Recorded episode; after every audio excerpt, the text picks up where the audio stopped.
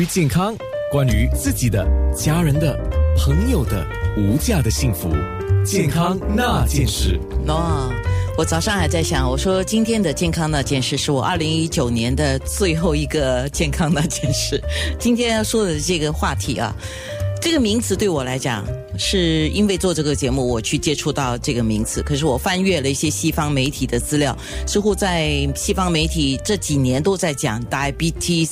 Burnout，呃，华文的翻译，我觉得我自己翻译吧，跟倦怠说再见，是针对这个糖尿病患者。那实际上更要谈的是糖尿病患者的倦怠 Burnout。那最近 Abbott 就是一个保健品牌，跟新加坡糖尿病协会是在四月份做了一项。大概是四个月的调查啊，了解新加坡的糖尿病患者在管理方面是否经历了刚才我提到的这个 burnout 倦怠，那也包括了他们的病情，比如说他们的日常饮食，还有营养的选择等等。那一共有一百六十七个患者参与。今天有陈振伟医疗主任，他是 Farrer Park Hospital 的内分泌高级顾问医生。那陈医生对这个调查的结果，你们的重点发现是什么呢？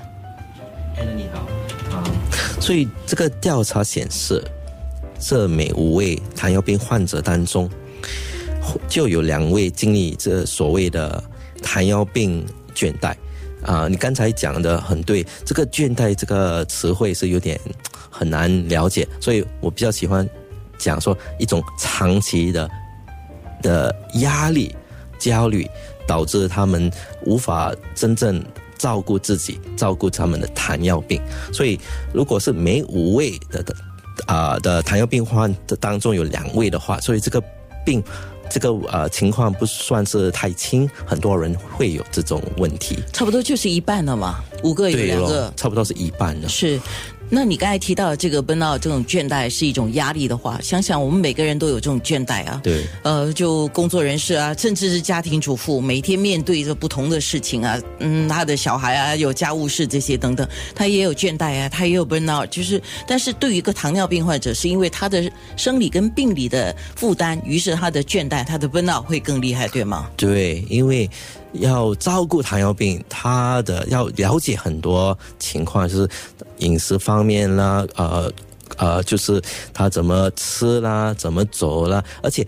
除了呃照顾糖尿病以外，他们也是要照顾他们。本身他们的就是作为一个学生呢，还是作为一个家庭主妇啦，或者要去工作，所以两者他们要照顾，所以所以啊导致这个倦怠的问题。等一下我们会更了解有关调查的一些详细的内容，特别我想知道的是医务团队对于这样的一个调查结果哈，会有怎么样的对策？那刚才听医生这么说，我们就知道这个叫 diabetes burnout，就是糖尿病倦怠的啊，主要真的还是在情绪方面。健康那。件事。